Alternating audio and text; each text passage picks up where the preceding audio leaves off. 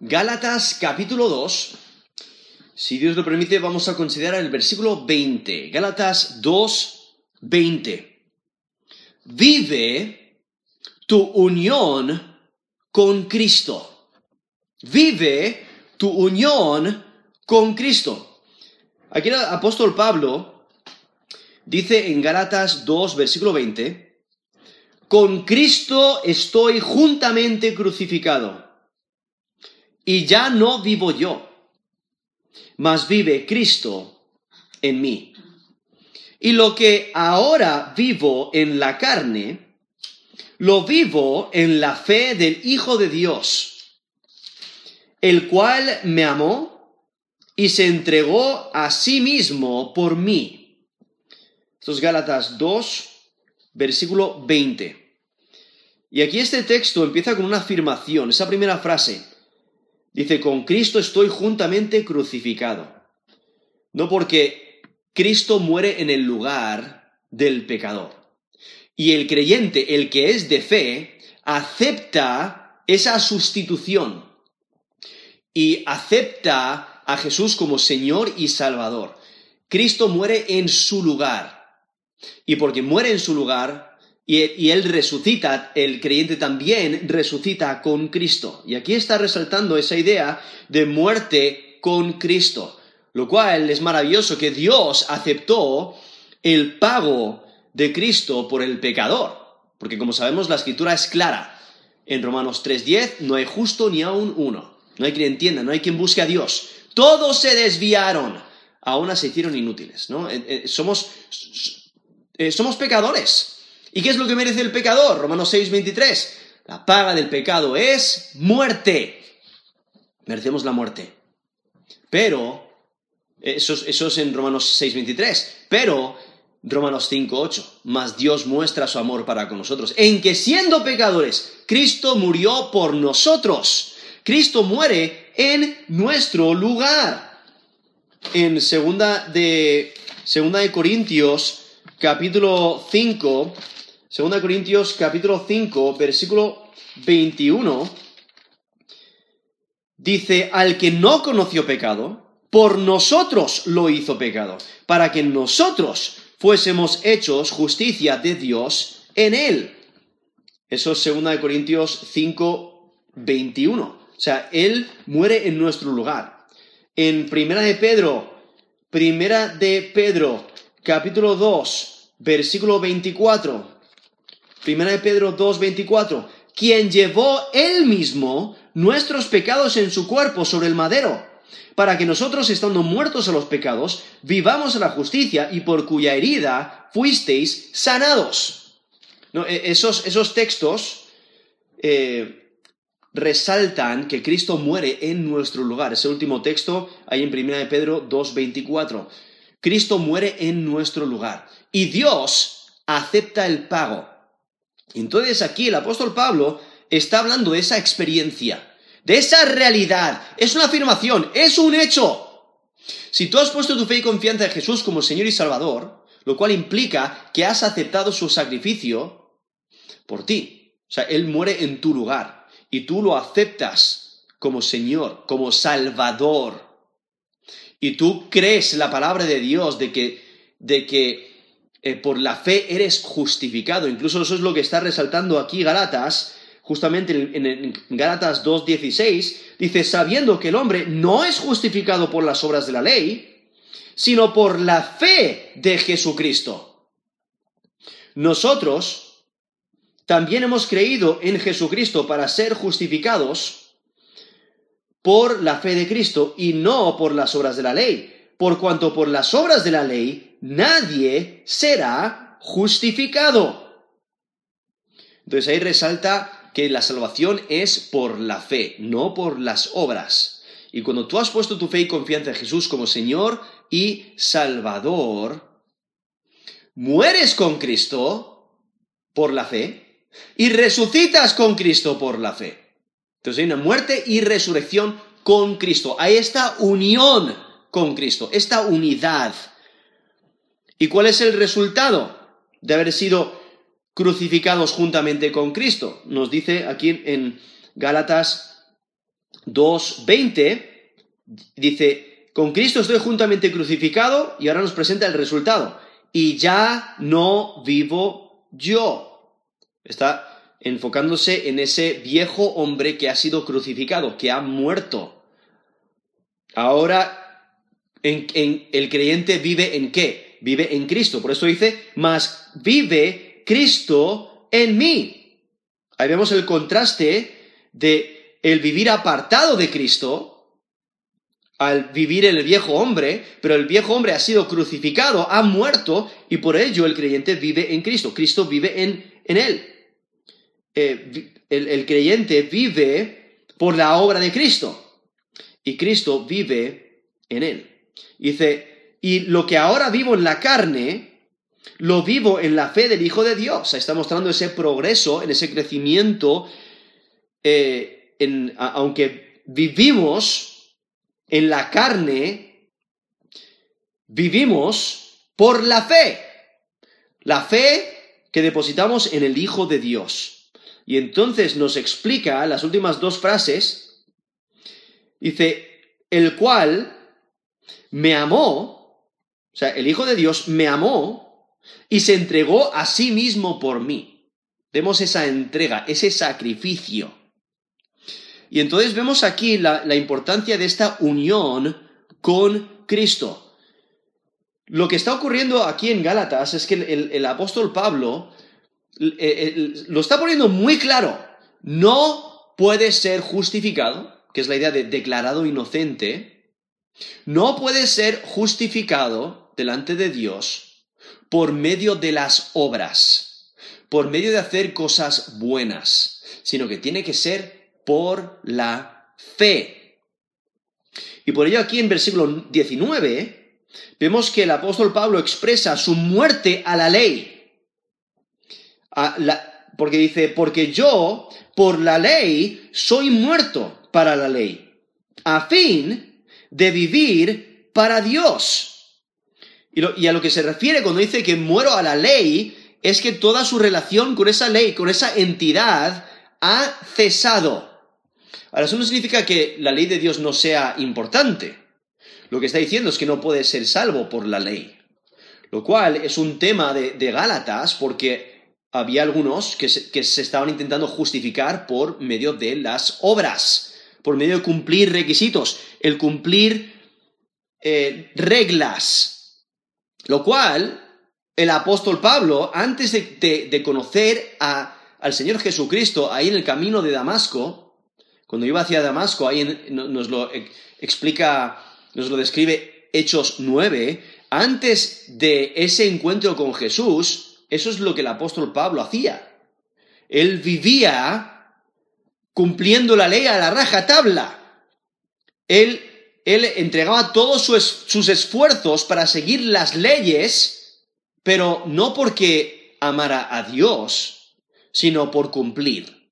Lo cual eh, hay un término que, se dice el ser legalista, ¿no? O el legalismo. Y Pablo ahora, ahora que conoce a Cristo como Señor y Salvador, ahora entiende que sus esfuerzos legalistas no, no le justificaban. Aunque él vivía de esa manera, cumpliendo reglas solamente por cumplirlas demostrando que realmente no hay un, cambio interior. No lo hace por amor, sino que lo hace simplemente por cumplir las reglas. Es como un niño pequeño que sí sigue las reglas de, su madre o de su padre, y las reglas de, casa, de cómo debe de comportarse, qué es lo que debe hacer con la ropa sucia, eh, eh, qué día de la semana debe de limpiar su cuarto, eh, qué reglas hay en la casa, ¿no? un niño puede cumplirlas a rajatabla, pero realmente la, cuestión es, ¿lo hace por amor o solamente por cumplir las reglas? ¿Lo hace solamente por las reglas o lo hace porque ama a sus padres?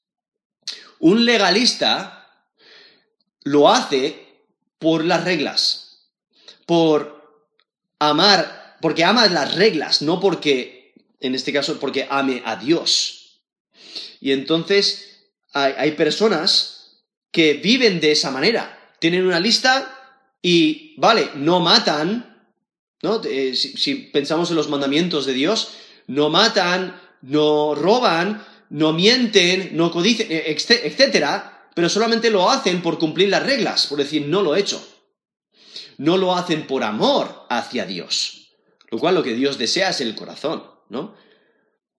Y es que la, salvación no es por cumplir reglas.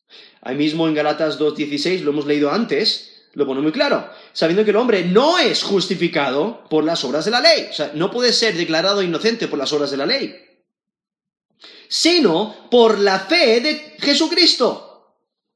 Entonces, nosotros también hemos creído en Jesucristo para ser justificados por la fe de Cristo y no por las obras de la ley, por cuanto por las obras de la ley nadie será justificado. Y por ahí el apóstol Pablo, ahí saltando al versículo 19, dice, yo por la ley soy muerto para la ley, ¿no? Él ha muerto a esa, a esa manera de vivir, a ese intento de justificarse a sí mismo por medio de las obras. Ha muerto a ello porque eso no, le, no le, sirve para la salvación. Ahora, el, hacer las buenas obras es un resultado. Eh, ahí es cuando demuestras tu amor hacia Dios. Porque te das cuenta de, que, de, lo que te ha rescatado, de que te ha salvado, y entonces pones buenas obras, haces buenas obras, entonces cumple, cumples la ley de Dios porque le amas. Hay un cambio, hay una transformación. Y por ello aquí el, el apóstol Pablo demuestra esta unión con Cristo, está expresando la incorporación del creyente en la obra de Cristo. O sea, Cristo muere en nuestro lugar. Y porque Él muere, y nosotros nos apropiamos de su muerte por la fe, también nos apropiamos de su resurrección por la fe, entonces por ello vivimos con Él. Pero hemos muerto con Cristo. Entonces, está expresando esta incorporación del creyente en la obra de Cristo. Y describe esta identificación del creyente con Cristo en su muerte. Y aquí, en el versículo 20, podéis notar que usa eh, el verbo vivir, nos, menciona, ahí dice, ya, ya no vivo yo, mas vive Cristo en mí, y lo que ahora vivo en la carne, lo vivo en la fe del Hijo de Dios. Usa el verbo vivir cuatro veces en el tiempo presente, eh, explicando la naturaleza de la nueva condición que tiene el creyente porque fuimos crucificados juntamente con Cristo, hemos muerto al viejo hombre, ahora vivimos, vivimos en el presente y continúa por la eternidad, vivimos con Cristo. Entonces expresa la naturaleza del resultado de haber sido crucificado con Cristo. Y es la idea de que el antiguo yo, o sea, cuando ahí dice, ya no vivo yo, está hablando de su, de su eh, antiguo yo, el, que estaba esclavizado al pecado, el que estaba esclavizado a la ley, ese ha muerto y ha sido reemplazado por el nuevo yo, en, en, quien depende de Cristo. Ahora, no está diciendo que hay un cambio de personalidad. No, sino está diciendo que el viejo hombre fue crucificado con Cristo. Y entonces hemos muerto a, ese viejo hombre, a esa esclavitud al pecado. En Romanos 6 lo describe bastante bien, solamente voy a leer desde el versículo 6 al versículo 8. Romanos 6, versículo 6 dice, sabiendo esto, que nuestro viejo hombre fue crucificado juntamente con él. O sea, hemos sido crucificados con Cristo para que el cuerpo del pecado sea destruido, a fin de que no sirvamos más al pecado. Porque el que ha muerto ha sido justificado del pecado. Y si morimos con Cristo, creemos que también viviremos con Él. Son Romanos 6, versículo 6 al 8. Y vemos esa co-crucifixión. Hemos muerto con Cristo, hemos sido crucificados con Cristo y hemos eh, hemos muerto a esa vida antigua. Pero al mismo tiempo tenemos que recordar que seguimos en este cuerpo de muerte, seguimos en este cuerpo que tiene naturaleza pecaminosa, por eso aún podemos pecar, por eso aún sufrimos, aún morimos en nuestra carne, no espiritualmente, porque Cristo nos ha redimido, nos ha rescatado, nos da vida eterna pero aún estamos en este cuerpo de muerte y por ello eh, estamos en una batalla espiritual. Y debemos de morir a nuestro viejo hombre, a esos deseos pecaminosos que antes teníamos. Y, debemos de, de vivir bajo esta nueva ética, la guía de Cristo por medio del Espíritu Santo, porque el Espíritu Santo viene a morar dentro de nosotros, debemos de someternos al Espíritu Santo.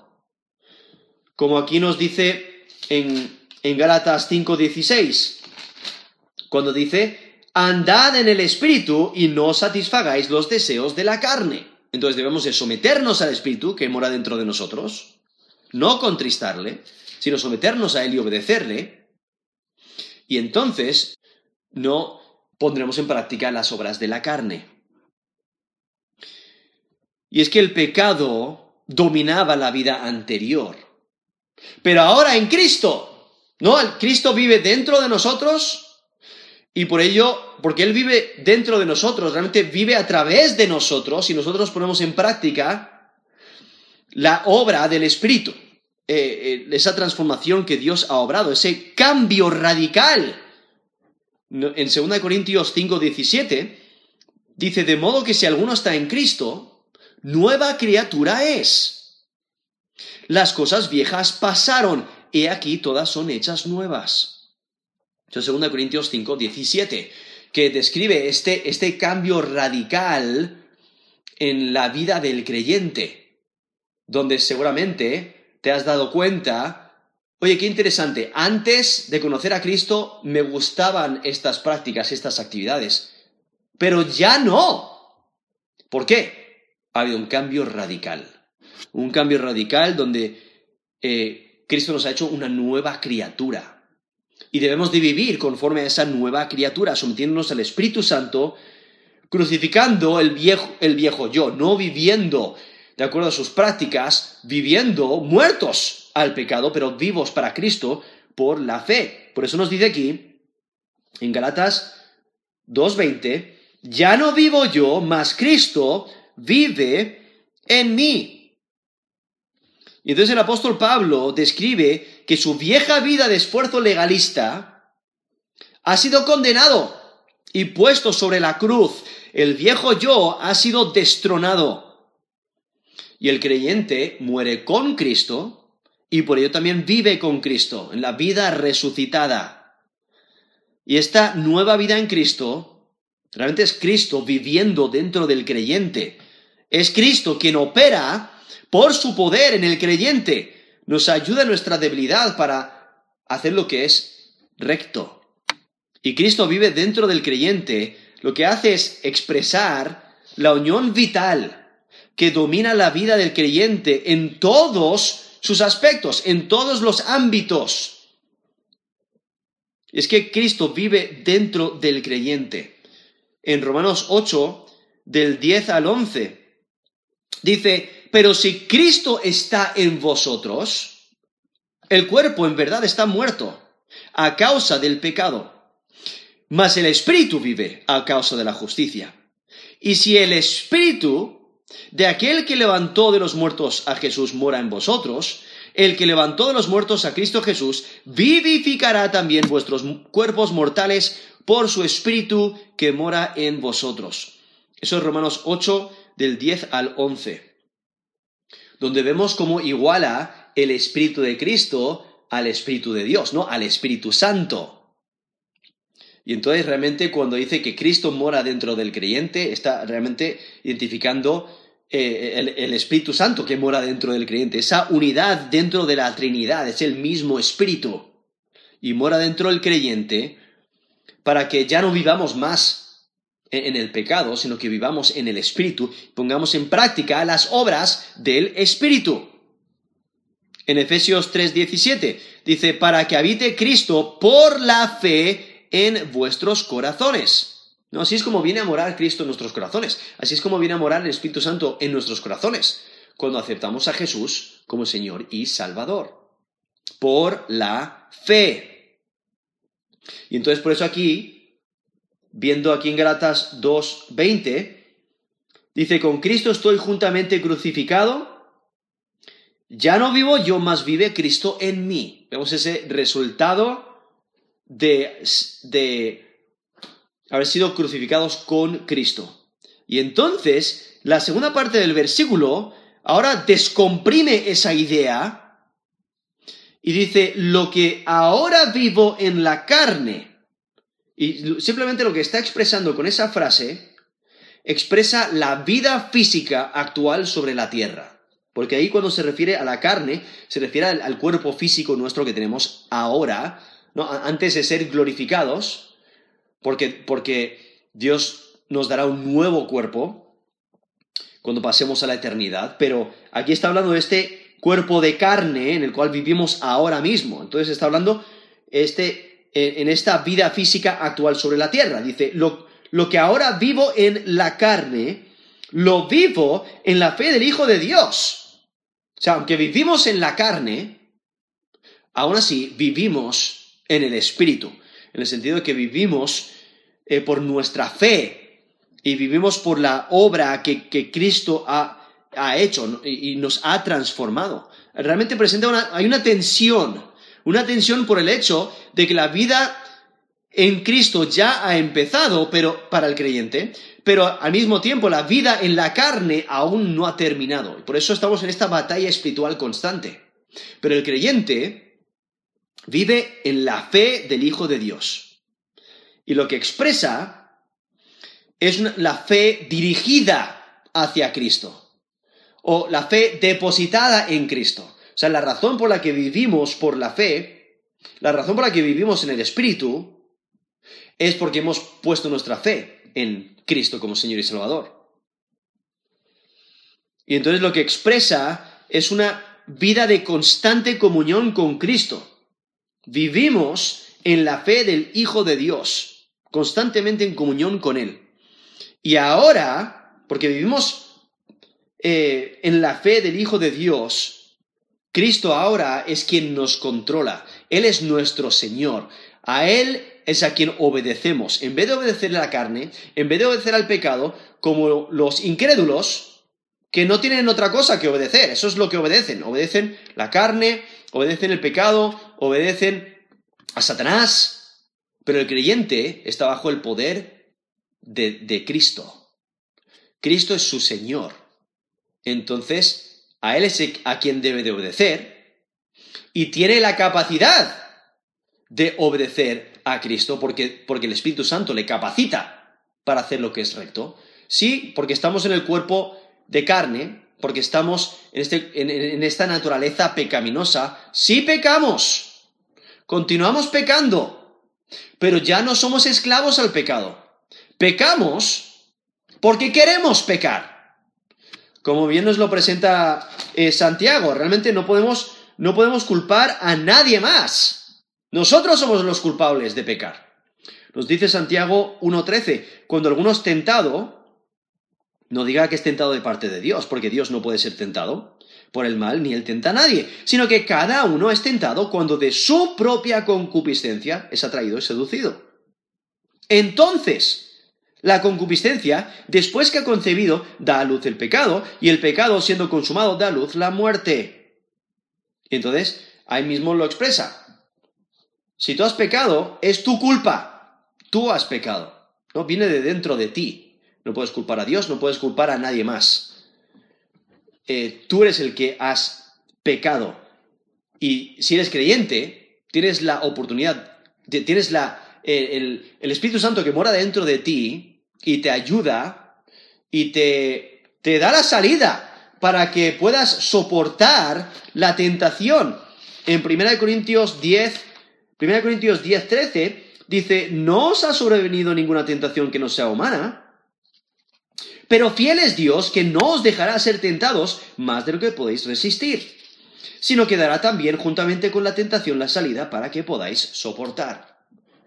Entonces, Dios nos da todo lo que necesitamos para vivir una, vida agradable delante de Él.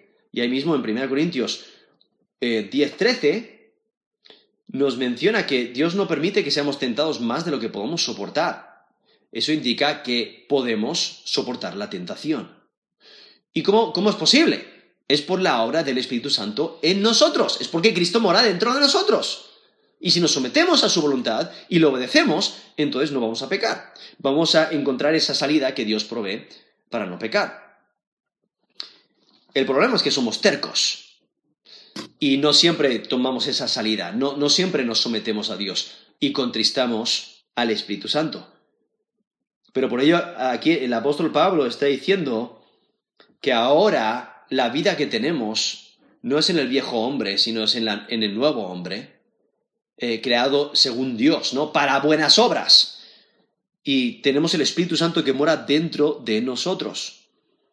Y entonces eh, lo que resalta es una vida de fe constante, viviendo la fe del Hijo de Dios, creyendo en Él, sometiéndonos a Él, obedeciéndole a Él, teniendo fe en Él como quien es, el Hijo de Dios. Él es nuestro Señor, nuestro Salvador.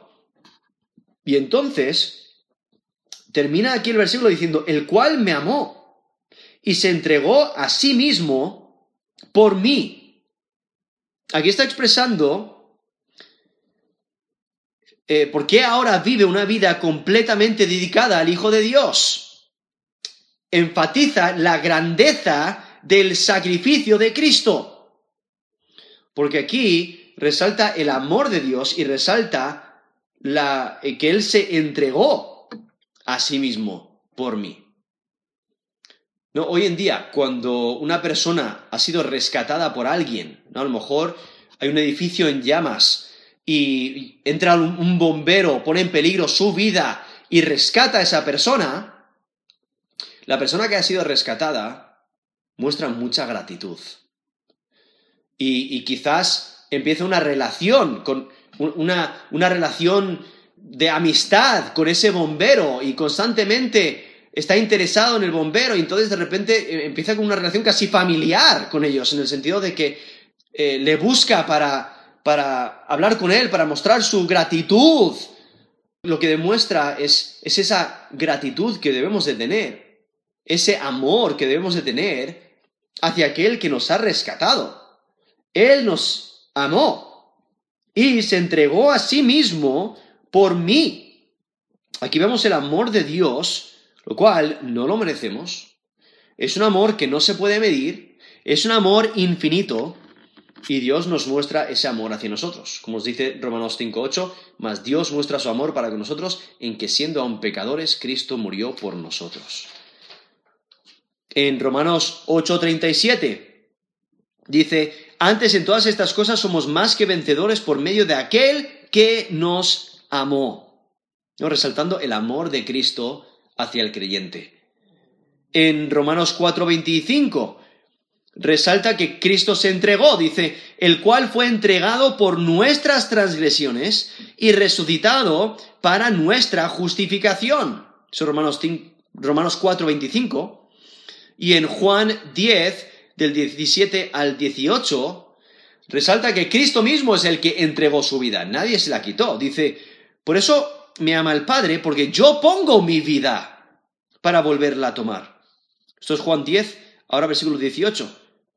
Nadie me la quita, sino que yo de mí mismo la pongo. Tengo poder para ponerla y tengo poder para volverla a tomar. Este mandamiento recibí de mi Padre. Eso es Juan 10, del 17 al 18. O sea, Jesús realmente entregó su vida. Nadie se la quitó. Él dio su vida para rescatarnos. Él muere en nuestro lugar. Y cuando aceptamos su muerte, cuando aceptamos de que Él muere en nuestro lugar por la fe, entonces nosotros morimos con Él. Y porque Él resucitó, nosotros resucitamos también con Él. Y, el apóstol Pablo une el amor de Cristo con su entrega voluntaria por el pecador varias veces, como por ejemplo en Efesios 5.2, Dice, andad en amor como también Cristo nos amó y se entregó a sí mismo por nosotros, ofrenda y sacrificio a Dios en olor fragante. Eso es Efesios 5, 2. O Efesios 5:25 dice, maridos, amad a vuestras mujeres, así como Cristo amó a la iglesia y se entregó a sí mismo por ella. Entonces vemos el amor de Cristo. Cristo nos ama, Él dio su vida, Él se entregó a sí mismo por nosotros para rescatarnos. ¿Cuál debe ser nuestra actitud? Debemos de desear vivir para Él. Debemos de desear poner en práctica lo que es agradable delante de Él. Y por ello el creyente debe de escoger andar en el Espíritu. Porque al andar en el Espíritu es, nos sometemos al Espíritu, somos obedientes al Espíritu, y por ello no buscamos los deseos de la carne. Y lo que hace el apóstol Pablo luego en Gálatas 5 es prometer al creyente, al creyente que se centra en el Espíritu, y aquel que permite que el Espíritu le guíe y le fortalezca de día en día, no va a completar lo que sus deseos pecaminosos quieren. No va a vivir en el Espíritu. Por ello hay en Galatas 5, versículo 16 al 25. Dice, digo, pues, andad en el Espíritu y no, no satisfagáis los deseos de la carne, porque el deseo de la carne es contra el Espíritu y el del espíritu es contra la carne. Y estos se oponen entre sí para que no hagáis lo que quisierais. Pero si sois guiados por el espíritu, no estáis bajo la ley. Y manifiestas son las obras de la carne, que son adulterio, fornicación, inmundicia, lascivia, idolatría, hechicerías, enemistades, pleitos, celos, iras, contiendas, disensiones, herejías, envidias, homicidios, borracheras, orgías y cosas semejantes a estas, acerca de las cuales os amonesto, como ya os lo he dicho antes, que los que practican tales cosas no heredarán el reino de Dios. Más, el fruto del Espíritu es amor, gozo, paz, paciencia, benignidad, bondad, fe, mansedumbre, templanza. Contra tales cosas no hay ley, pero los que son de Cristo han crucificado la carne con sus pasiones y deseos. Si vivimos por el Espíritu, andemos también por el Espíritu. Eso es Galatas 5 del 16 al 25, donde nos muestra eh, ese resultado de vivir una vida sometida y obediente al Espíritu Santo y entonces ponemos en práctica el fruto del Espíritu.